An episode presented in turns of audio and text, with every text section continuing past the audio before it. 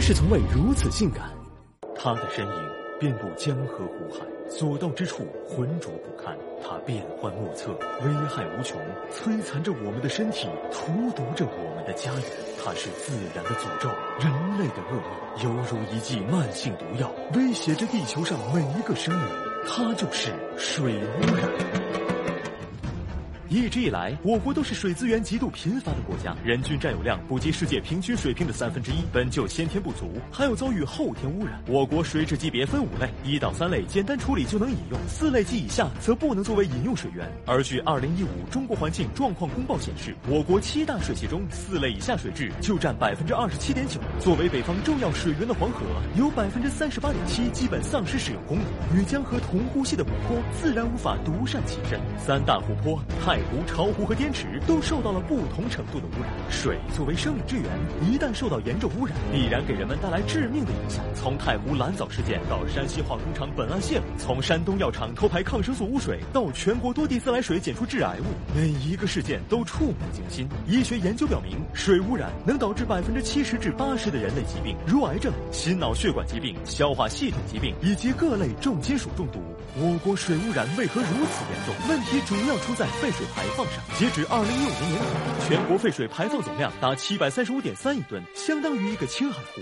其中，生活污水占了七成，主要体现为洗涤水、粪便水以及各种生活垃圾。它们除了直接破坏水质，还携带大量有机物和病原菌。有机物消耗水中氧气，恶化水质，引发恶臭；病原菌繁殖快，存活久，易感染人体。此外，工业废水和农业污水也是重要污染源。工业废水含有大量剧毒化合物和工业原料，且扩散广，成分杂，处理难。尤其在工业密集的区域，污染更是严重。而农业污染多来自化肥、农药中的氮磷化合物，它通过降雨渗入地表、地下水，造成水体富营养化。其实，不管哪一种污染，都有着相似的病根。正确排污观念淡薄，污水处理成本过高，还有法律法规不完善，监管部门职责不明，都是造成水污染的主要原因。事实上，西方国家在早期也面临过水污染问题。英国泰晤士河曾因工业污染臭气熏天、祸乱横行，后来政府痛下决心颁布《水资源法》，严格控制污染物排放，同时启动污水管网建设，并成立河流管理局进行针对性治理。经过几十年，才恢复了泰晤士河昔日的洁净。德国则采取污水电梯技术，在地下四十五米处建设泵站，把河床内积存的大量垃圾及浓稠污水送到地表进行专门处理。而在奥地利，应对水污染的方法是建设生态河堤，恢复河两岸的植物群落和储水带，突出生态治理的理念。西方国家靠着年复一年的努力，才将河流恢复如初。我们要走的路还很长，发展的道路上没有容易二字。开历史倒车也是万万要不得的。既然选择了先污染后治理的老路，那就只能一边提高污水治理水平，一边发展清洁能源，和时间赛跑。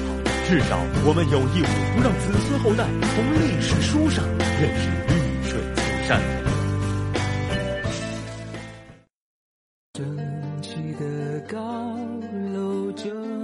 蓝的天，通畅的柏油路压过麦田，消失的森林装饰了门窗，污秽与肮脏向东流入海洋。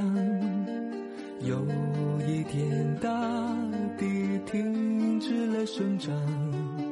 溪水与河流也在流淌，迷路的动物们四处流浪，为了最后的栖息地去争抢。